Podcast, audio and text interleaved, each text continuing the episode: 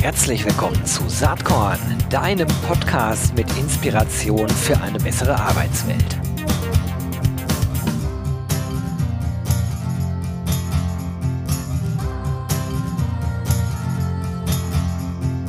Hallo und herzlich willkommen zum Saatkorn Podcast. Ich freue mich total heute auf ein hoffentlich interessantes Gespräch äh, rund um das Thema Vertrauen. Wer hier öfters zuhört, der, die weiß ja, dass das für mich ein total wichtiges Thema ist. Ähm, als Führungskraft, als Mensch, ich glaube, es ist die Grundlage eigentlich für Zusammenleben und damit auch für Zusammenarbeiten. Aber das können wir jetzt genauer eruieren. Ich habe heute am Start jemanden, äh, die gerade ein Buch veröffentlicht hat. Gerade heißt jetzt im Oktober, ist also schon auf dem Markt. Es heißt Trust Me, cooler Titel. Ähm, und den Untertitel, den finde ich fast äh, noch besser. Warum Vertrauen die Zukunft der Arbeit ist. Ja, ganz herzlich willkommen, Karin Lausch. Hi Gero, ich freue mich total bei dir zu sein. Ich freue mich auch, dass du da bist. Ähm, das Buch hat bei mir wirklich direkt was berührt. Ich habe es noch nicht gelesen, aber ich habe auf LinkedIn diesen Post gesehen und habe dann gedacht, ja, äh, genau. Und dann habe ich gedacht, verdammt, warum habe ich nicht so ein Buch über Vertrauenskultur geschrieben?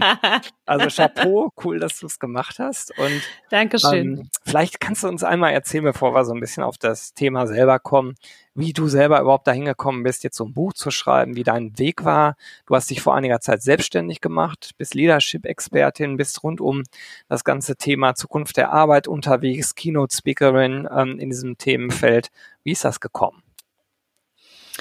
Ja, lang ist's her. Äh, da habe ich mal irgendwann angefangen, im People and Organizational Development äh, zu schnuppern und das hat mich total gecatcht, das Thema. Ne? Also Menschen zu entwickeln, Organisationen zu entwickeln, Veränderungen zu begleiten, zu initiieren und diese ganze Psychologie von Mensch und Organisation, die hat mich total gefesselt. Und so bin ich da auch nie wieder von weggekommen und habe mir das irgendwie aus allen möglichen Ecken und Facetten in den letzten 15 Jahren angeguckt. Und was mich, glaube ich, so am meisten fasziniert, ist eben dieses ganze Thema Führen ähm, und Folgen in Organisationen. Wie funktioniert das? Was sind Auslöser dafür und wie muss sich das auch mit der Zeit verändern? Ja, und deswegen habe ich mich dann auf Führungskräfte spezialisiert, bin also als Executive Coach tätig. Das heißt, ich habe mit vielen Führungskräften zu tun und höre mir täglich im Coaching natürlich auch die Themen an, die die bewegen. Und was total spannend ist, im Kern kommen wir fast immer auf Themen, die im Vertrauen oder im Misstrauen begründet mhm. sind.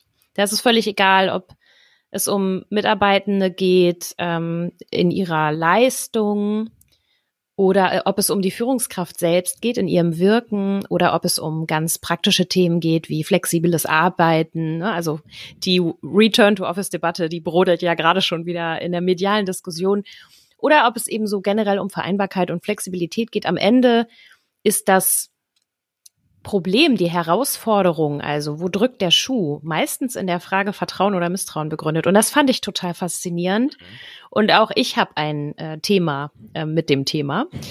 Ähm Denn ich bin jetzt überhaupt nicht die Person, die ihr Leben lang immer schon mit ähm, einem ausgeprägten Urvertrauen durchs Leben gegangen ist, sondern im Gegenteil. Ich habe also eine lange, ja, durchaus auch eine lange Leidensgeschichte mit dem Thema hinter mir. Und daraus entsteht ja oft eine große Kompetenz. Und die habe ich irgendwann erkannt und ähm, habe mich ganz intensiv mit dem Thema Vertrauen auseinandergesetzt. Und aus diesem Leid heraus in meinem Leben, aber auch aus der Freude, es jetzt anders zu erleben. Ja, also das hat sich bei mir ganz stark verändert und verändert sich immer weiter. Und eben aus der Begleitung, der praktischen Begleitung von Führungskräften habe ich dann irgendwann gedacht, Mann, wir reden alle den ganzen Tag über Vertrauen. Ist ja nicht so, als würden wir das nicht mit einbeziehen in unsere Werte in unsere Kommunikation, aber trotzdem bleibt es doch immer auf einem sehr oberflächlichen Level. Ne? Also wir denken dann immer, wir haben uns alle jetzt verstanden, ja, aha, Vertrauen ist wichtig, aber was das wirklich heißt und wie das jetzt passiert und was sich dafür ändern muss, das ist doch vielen nicht klar. Und deswegen bleibt das Wort eben oft nur ein Wort statt ein Wert und kommt gar nicht so in die Umsetzung. Und dabei drückt der Schuh sehr. Ne? Also es schmerzt uns an der Vertrauensecke massiv. Und ich sehe da eine große Vertrauenskrise kommen, wenn wir jetzt nicht bald was ändern. Ah, ich persönlich glaube, dass wir in der Vertrauenskrise eigentlich schon sehr, sehr, sehr lange drinstecken in der Arbeitswelt. Abhängig davon natürlich, in welchem System man unterwegs ist. Aber wenn, wenn ich insgesamt auf, auf das Konstrukt Arbeit schaue, da hatte ich eigentlich in den letzten Jahren so die Hoffnung, das wird besser und habe auch viele Anzeichen gesehen, wo ich das Gefühl hatte, es wird besser. Also diese aufkommende New Work Bewegung, die darüber hinausgeht, dass man irgendwie einen Kicker äh, sich dahinstellt oder irgendwie Massagen anbietet äh, äh, für, für Leistungsträger. Das ist äh, an der Oberfläche gekratzt.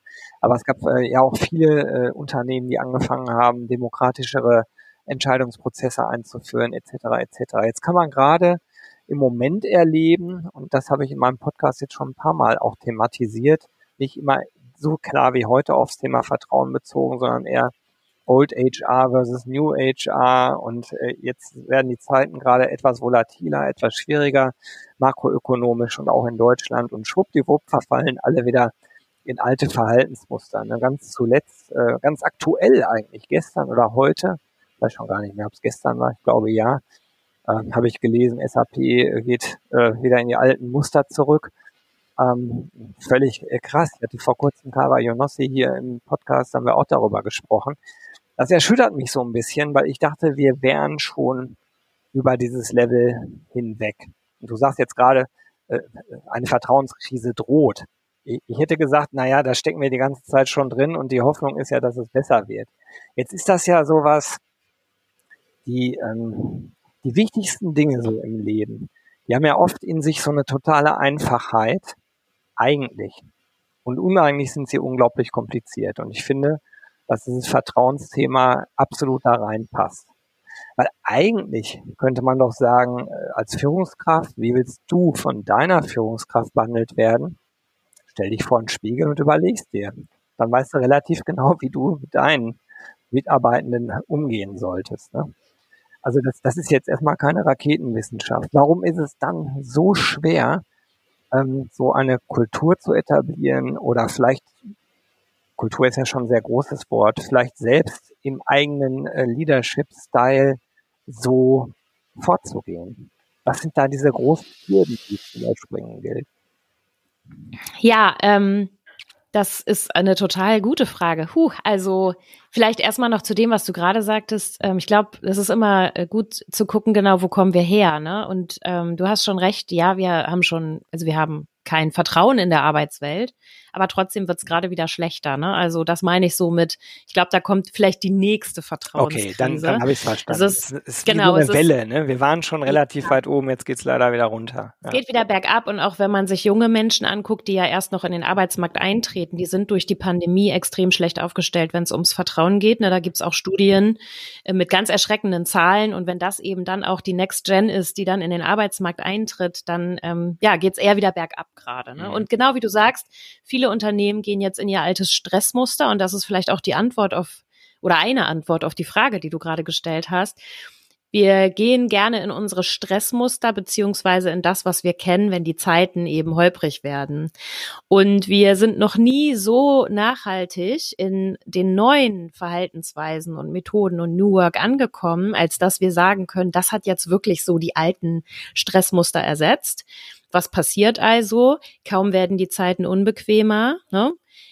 kommt der Kontrollzwang oder das Kontrollbedürfnis wieder raus und schwupps, äh, keine Ahnung, Volkswagen holt alle zurück, SAP unterteilt die Mitarbeitenden jetzt auf einmal in Klassen, ja, also da muss man sich wirklich fragen, was ist denn da eigentlich los? Da waren wir doch eigentlich schon längst drüber hinweg. Mhm.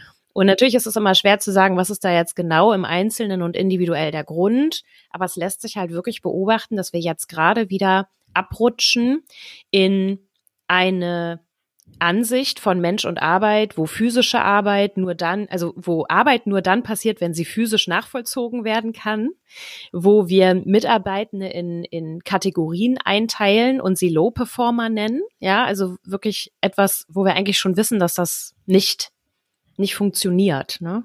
Es hat aber irgendwann funktioniert und diese Zeiten haben sich so eingebrannt in unsere Nervensysteme wahrscheinlich, dass wir sie eben immer wieder rausholen, wenn es mal ungemütlich wird. Und das passiert gerade. Was daran ja interessant ist, du hast gerade gesagt, es hat mal funktioniert und da würde ich dir absolut zustimmen. Es ist ja kein Zufall, dass in den letzten Jahren diese Ansätze, die ich eben so angedeutet habe, ähm, stärker nach vorne gekommen sind. Am Ende ist es eine reine Marktentwicklung. Das ist, das ist meine Meinung.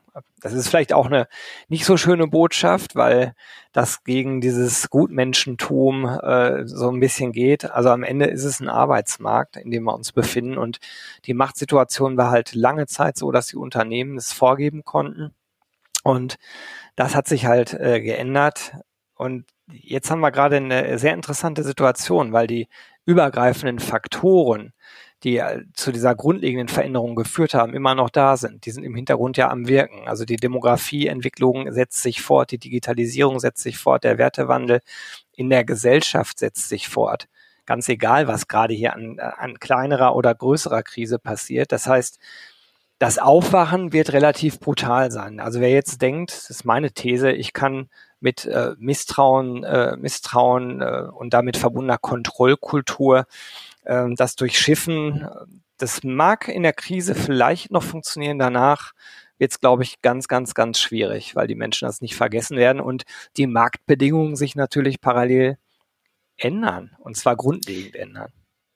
Das ist definitiv so und ich sehe da auch noch einen anderen Aspekt, den ich live auch wirklich miterlebe in Organisationen, denn wir vermuten ja immer, dass wir mit Misstrauen, also wenn wir Dinge streamline und unter Kontrolle haben, ne?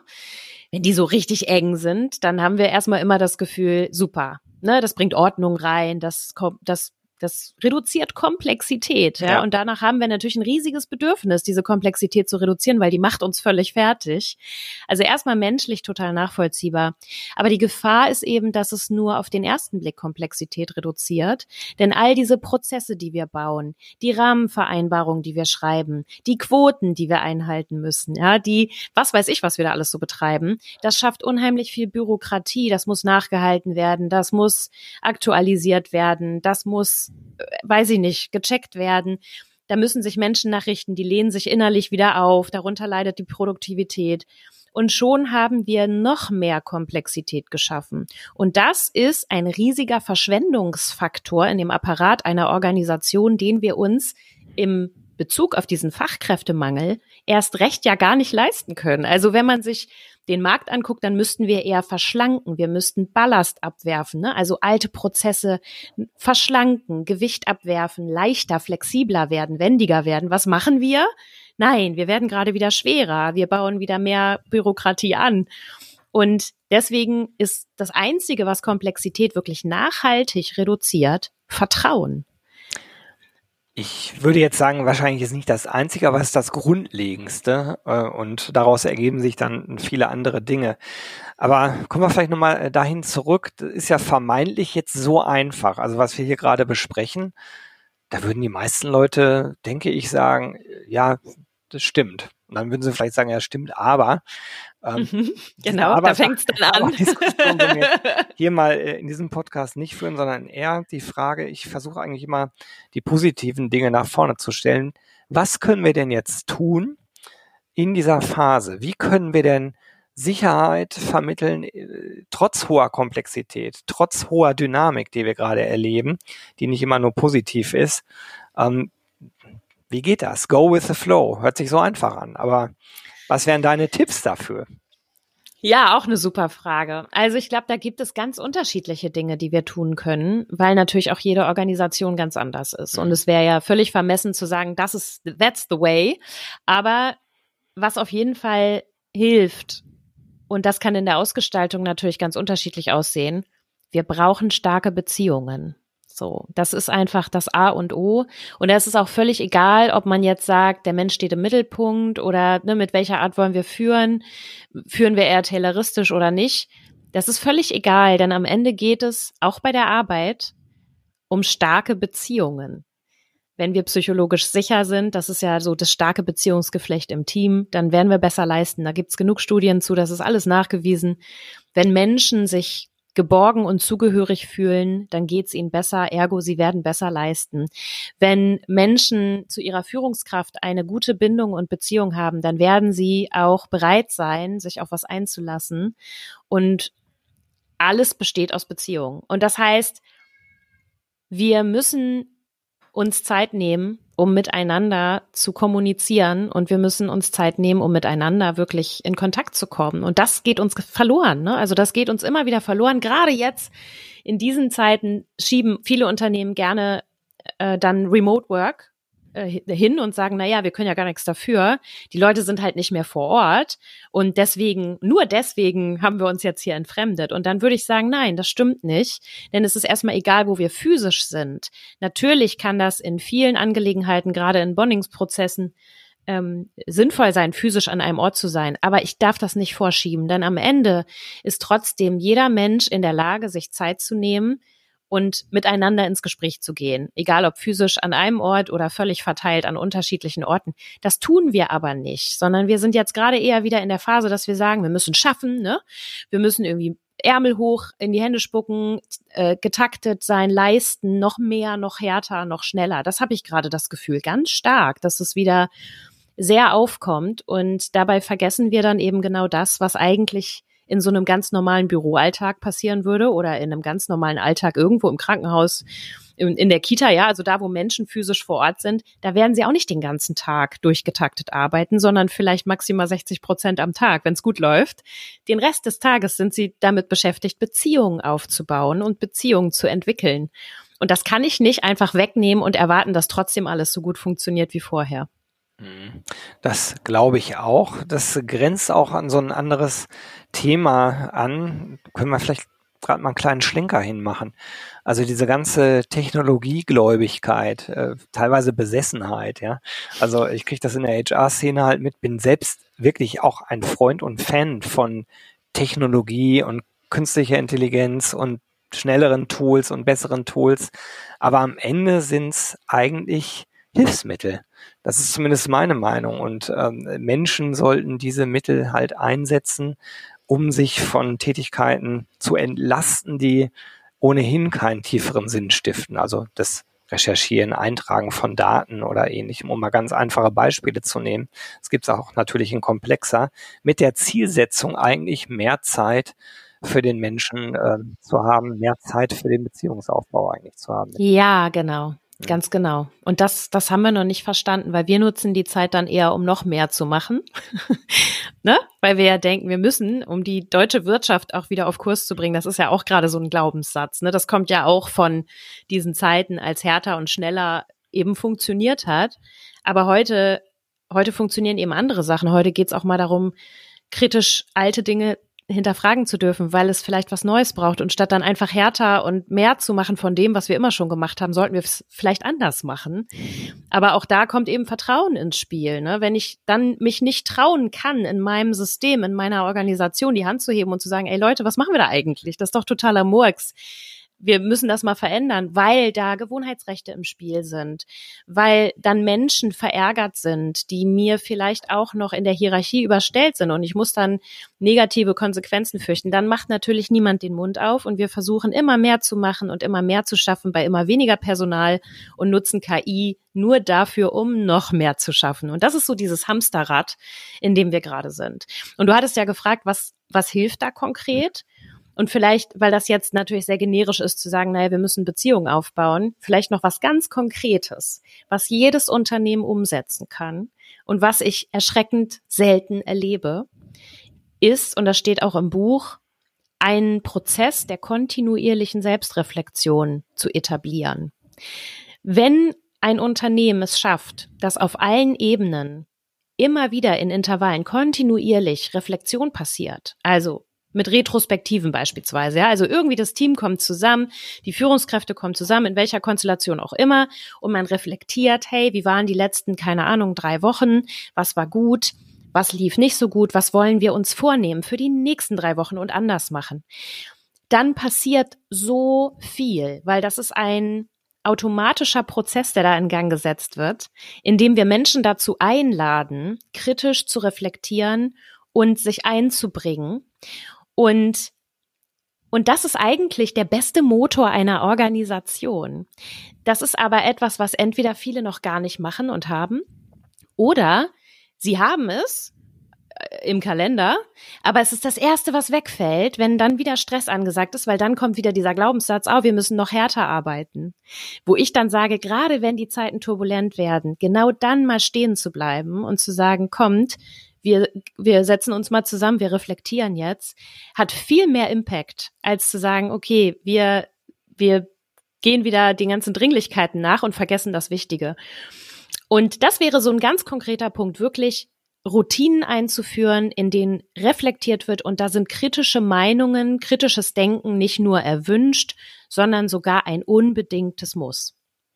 Was interessant ist, wenn du das so erzählst, ähm, da, und das ist sowas, wo ich immer wieder drauf komme, ist, dass äh, Organisationen natürlich soziale Systeme sind, die, die aus Individuen bestehen. Das heißt, man kann unglaublich viel ableiten aus auch privaten Situationen, ähm, weil die Mechanismen eigentlich ganz ähnlich sind, auch wenn die Gefühle äh, andere sind und so weiter. Aber dieses äh, reflektieren, ist alles so, wie es sein sollte, auch mit sich selbst in so einen Dialog regelmäßig vielleicht äh, einzusteigen per Meditation oder oder irgendwelchen Achtsamkeitsübungen. Also das hört sich immer so an. Da gibt es zwei Fraktionen, äh, die einen sagen, ja, genau, das ist es, und die anderen können damit gar nichts anfangen. Und die, die das verstehen, ähm, die muss man ja nicht mehr davon überzeugen.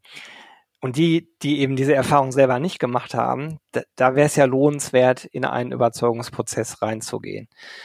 Und das ist aber echt schwierig, Menschen dafür zu öffnen. Ne? Also meine Erfahrung ist, dass es oft echt eine richtige Krise braucht, bis Menschen anfangen, das zu hinterfragen und, und zu erkennen, ich muss sowas äh, in mir selber verinnerlichen. Du hast ja eben von Schmerz gesprochen. Ich kann das für mich selber auch nur so sagen. Ähm, dass, dass solche Krisen äh, das, also eigentlich gut sind, um danach äh, anders fortzuschreiten. Und ich glaube, das kann man auf Organisationen durchaus auch übertragen.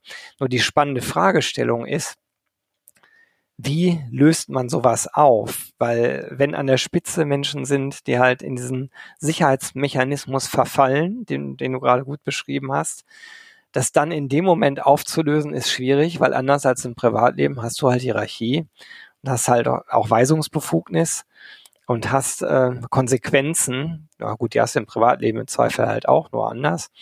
Aber äh, die spürst du dann im Geldbeutel möglicherweise die Konsequenzen. Also wie löst man das auf? Wie schafft man auf den oberen Ebenen dann Vertrauen? Und ich kann mir vorstellen, wenn du schon lange Leadership Coaching machst, dass es ja sehr oft vielleicht manchmal auch darum geht, wie ähm, gehe ich mit meinen Teams um oder oft, aber es wird auch sehr oft darum gehen, wie manage ich eigentlich meine Vorgesetzten. So, und, und da glaube ich, kommen ja immer solche Themen ähm, aufs Tablett. Ne? Also hast du da irgendwelche Vorschläge?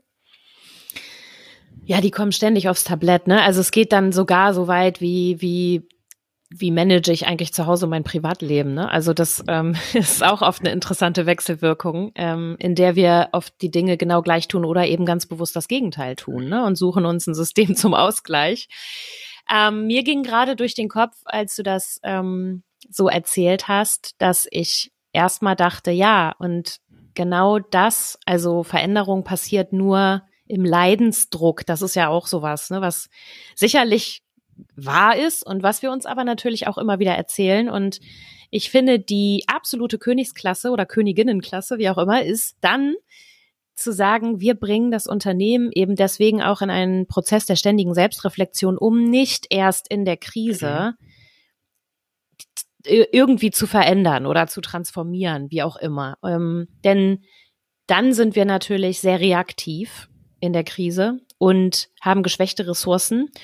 Und meistens, das erleben wir nämlich auch, reicht es dann so bis zur nächsten Krise. Ich weiß nicht, ob du das auch so kennst, aber es gibt wirklich Organisationen, die hangeln sich so von Krise zu Krise. Ne? Man hat immer so das Gefühl, die kommen gar nicht in eine, Selbstbestimm in eine Selbstbestimmtheit. Die entwickeln überhaupt keine Resilienz als soziales System, sondern die sind eigentlich immer am Anschlag. Ne? Und manchmal hat man dann das Gefühl, boah, wenn jetzt noch eine Sache kommt, dann implodiert dieses System.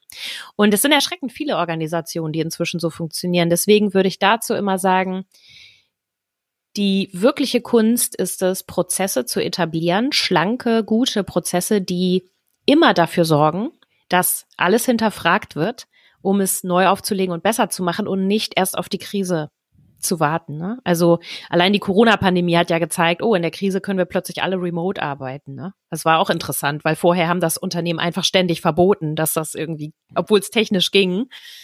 Und dann denke ich immer, ja, warum eigentlich? Ne? Und ich glaube, wir müssen selber uns auch da neue Glaubenssätze bilden in Organisationen, nämlich dass, nein, es braucht nicht immer Leidensdruck. Menschen sind in der Lage, sich auch ohne Leidensdruck zu entwickeln.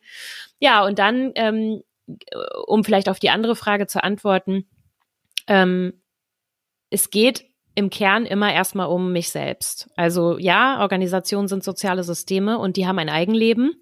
Und dennoch irgendwo werden dann mal Kreisläufe ja unterstützt oder unterbrochen. Und das passiert dann durch Individuen natürlich. Ne?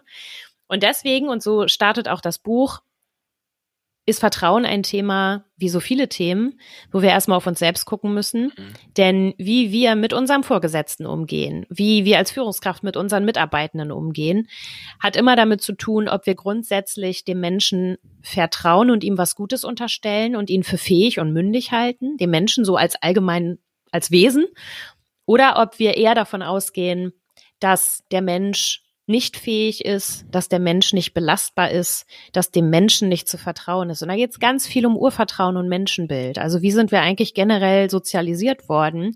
Und das tragen wir natürlich auch genauso in die Arbeit, ja. Also genauso wie ich in meinem Privatleben beziehungsfähig bin oder eben nicht. Ähm, so werde ich auch bei der Arbeit beziehungsfähig sein oder eben nicht und so handeln. Und genauso wie ich im Privaten in meiner Beziehung total kontrollbedürftig sein kann, würde ich das natürlich auch bei der Arbeit tun. Ne? Mhm. Nur bei der Arbeit können wir uns nicht aussuchen, mit wem wir Beziehungen eingehen müssen. Das ist im Privatleben ein bisschen anders. Ne? Da, deswegen haben wir im, im, bei der Arbeit natürlich da mehr Her Herausforderungen, weil es an vielen Stellen dann überhaupt nicht funktioniert, aber wir trotzdem irgendwie miteinander müssen. Und deswegen lohnt es sich total, und ich bin auch überzeugt davon, dass viele Menschen noch sehr viel über sich selber lernen, wenn sie mal so ganz tief reingucken und sagen, ja, wie bin ich eigentlich aufgestellt, wenn es um Vertrauen geht? Das ist ja die Seite, wo wir nicht so gerne hingucken. Guter Tipp, auf jeden Fall. Wir kommen leider schon in, in zeitliche Sphären, äh, wo, wo ich gleich schon mal meine letzte Frage hier stellen muss. Das finde ich gerade total schade, weil der Talk mit dir richtig Spaß macht. Ist auch ein Thema, was, äh, was mich wirklich anspricht. Äh, wahrscheinlich auch viele andere, die gerade zuhören. Können wir eventuell ein Buch verlosen von dir? Ja, klar, gerne. Super. Ja, dann, dann machen wir das doch. Also wer das Trust Me Buch von Karin Lausch gewinnen will, der möge mir doch einfach eine E-Mail schicken an gewinne@saatkorn.com und betreff Trust Me. Ähm, vergesst eure Adresse nicht. Ich werde dann den oder die Gewinnerin auswählen und Karin, vielleicht kannst du ja sogar ein signiertes Buch verschicken. Wäre das machbar? Mache ich sehr gerne. Sehr cool. Ja, letzte Frage, die ich äh, immer hier gerne stelle. Saatkorn hat ja den Claim Inspiration für eine bessere Arbeitswelt und jetzt ist das schon fast irre, diese Frage zum jetzigen Zeitpunkt in diesem Gespräch dann doch noch zu stellen, weil du hast ja schon unglaublich viel Inspirierendes gerade von dir gegeben. Aber vielleicht hast du noch irgendwas im Kopf, ähm, äh, irgendein Erlebnis, äh, ein Filmtipp, ein anderes Buch, ein Text, irgendwas, was du den ZuhörerInnen hier noch mit auf den Weg geben willst. Ich glaube, ich würde gerne so eine ganz persönliche Erkenntnis noch mitgeben, die mir tatsächlich im Schreibprozess gekommen ist, als ich dieses Buch geschrieben habe und so in den tiefsten Gefilden meiner eigenen Psyche gegraben habe. Ich finde ja, man wird beim Schreiben auch einfach äh, noch viel, ja, ich weiß nicht, klüger. Hoffentlich. Auf jeden Fall war das ein echter Prozess für mich. Und ich habe irgendwann an dem Kapitel geschrieben im Buch, in dem es darum geht, Vertrauen was ist das eigentlich, ne? Weil genau das wir, das ist halt so eine Worthülse. Mhm. Was ist das eigentlich? Und dann ging es darum, wir haben auf der einen Seite die Vertrauenswürdigkeit, also halten wir andere Menschen für vertrauenswürdig und auf der anderen Seite, ja, was ist eigentlich mit uns? Und da ist mir so bewusst geworden, dass wir in unserem Leben fast nur ausschließlich selber darüber sprechen, wie vertrauenswürdig denn jemand ist. Und dass wir sehr vermessen eigentlich auf andere gucken und sagen, ich weiß ja gar nicht, ob ich dem vertrauen kann oder na, das muss sie mir erstmal beweisen, ne, dass ich vertrauen kann. Vertrauen, das muss jemand gewinnen. Das sind so ganz, ganz ähm, ja, so ganz verbreitete Glaubenssätze, auch da wieder. Und dann habe ich so überlegt, ja, wie geht denn das jetzt eigentlich? Muss jetzt Vertrauen erstmal gewonnen werden, damit man gut arbeiten kann? Oder muss man gut arbeiten, damit, äh, oder muss man erstmal, muss einem vertraut werden, damit man gut arbeiten kann? Also, wie, wie funktioniert das? Was kommt zuerst, die gute Arbeit oder das Vertrauen? Ne? Henne-Ei. Und dann habe ich für mich und aus all diesen Daten und Modellen, die ich dann natürlich auch recherchiert habe, rausgefunden, Natürlich kann es nur mit Vertrauen starten. Niemand muss uns etwas beweisen. Das geht auch gar nicht, weil das wäre total vermessen. Denn während wir gerne urteilen über die Vertrauenswürdigkeit von anderen, haben wir ja unsere ganz persönliche Vertrauensfähigkeit. Ich habe ja gerade schon gesagt, wie ist mein Menschenbild? Habe ich Urvertrauen? Welche Erfahrungen habe ich gemacht? Das heißt, ein Mensch der vielleicht in einer bestimmten Weise kompetent ist und mir wohlwollend erscheint und ehrlich ist und zuverlässig und so weiter, der muss mir vielleicht gar nichts davon beweisen, weil ich bin einfach so ein vertrauensvolles Gemüt, ja, schon habe ich vertraut. Während der gleiche Mensch mit allem, was er mitbringt, einer anderen Person total viel beweisen muss, weil die Person selber einfach nicht in der Lage ist, gut zu vertrauen. Und deswegen würde ich mir wünschen, und das ist so das vielleicht inspirierende daran, dass wir da unseren Fokus komplett ändern, nicht nur in der Arbeitswelt, sondern generell und einfach sagen, meine Investition in den Menschen ist mein Vertrauen und das kann ich entscheiden. Das ist eine aktive Entscheidung, dass ich jemandem Vertrauen schenke und erst das, was dann kommt, erst das kann mir zeigen, ob die Person vertrauenswürdig ist. Aber das darf niemals so sein, dass Vertrauenswürdigkeit in Vorleistung gehen muss. Das funktioniert nicht. Das gefällt mir total gut, was du gerade sagst. Und ich hätte das nicht in solche Worte fassen können. Ich habe neulich äh, gesagt, da wurde ich gefragt, was macht denn für dich eine gute Führungskraft aus? Und dann habe ich gesagt, naja, also für mich ist das im besten Sinne eine Berechenbarkeit. Also, dass, dass man authentisch ist und dass die Mitarbeitenden wissen, woran sie sind. Und was habe ich gemeint? Eigentlich das, was du gesagt hast. Also erstmal Vertrauen zu schenken. Und ja, das kann enttäuscht werden, aber das wird gar nicht so oft enttäuscht. Also Richtig. Ich, ich finde, das ist der bessere Ansatz, als zu sagen, ich will erstmal, dass der andere mir äh, das beweist, dass ich ihm vertrauen kann. Das ist ja genau das, was du gerade in anderen Worten erklärt hast. Das gefällt mir richtig, richtig gut. Danke dafür. Okay, und überhaupt ja, sehr, danke, sehr dass du hier Zeit genommen hast, eine halbe Stunde darüber zu sprechen. Ein Thema, wo man, äh, also einen ganzen Abend, äh, könnte man auch einen ganzen Tag oder eine Woche lang drüber diskutieren. Ähm, insofern ganz, ganz herzlichen Dank und ich wünsche dir mit dem Buch ganz, ganz viel Spaß und Erfolg natürlich. Und ja, würde mich freuen, freuen, wenn wir uns irgendwann mal wieder über den Weg laufen. Mich auch, total. Hat großen Spaß gemacht. Ich danke dir für die Einladung. Jo, das war diese Saatkorn Podcast Episode. Wenn du nichts mehr verpassen willst und dich überhaupt für die Saatkorn Themen interessierst, dann abonnier doch einfach meinen niegelnagelneuen Newsletter. Und dann bekommst du jeden Sonntag frisch alle Artikel, alle Podcast Folgen, außerdem noch meine wöchentliche Kolumne und die Verlosung der Woche in deine Inbox. Musst du natürlich nicht sonntags lesen, geht auch montags oder dienstags. Ich würde mich sehr freuen. Hier nochmal die URL saatkorn.com slash newsletter. Tja, dann bis bald. Ciao.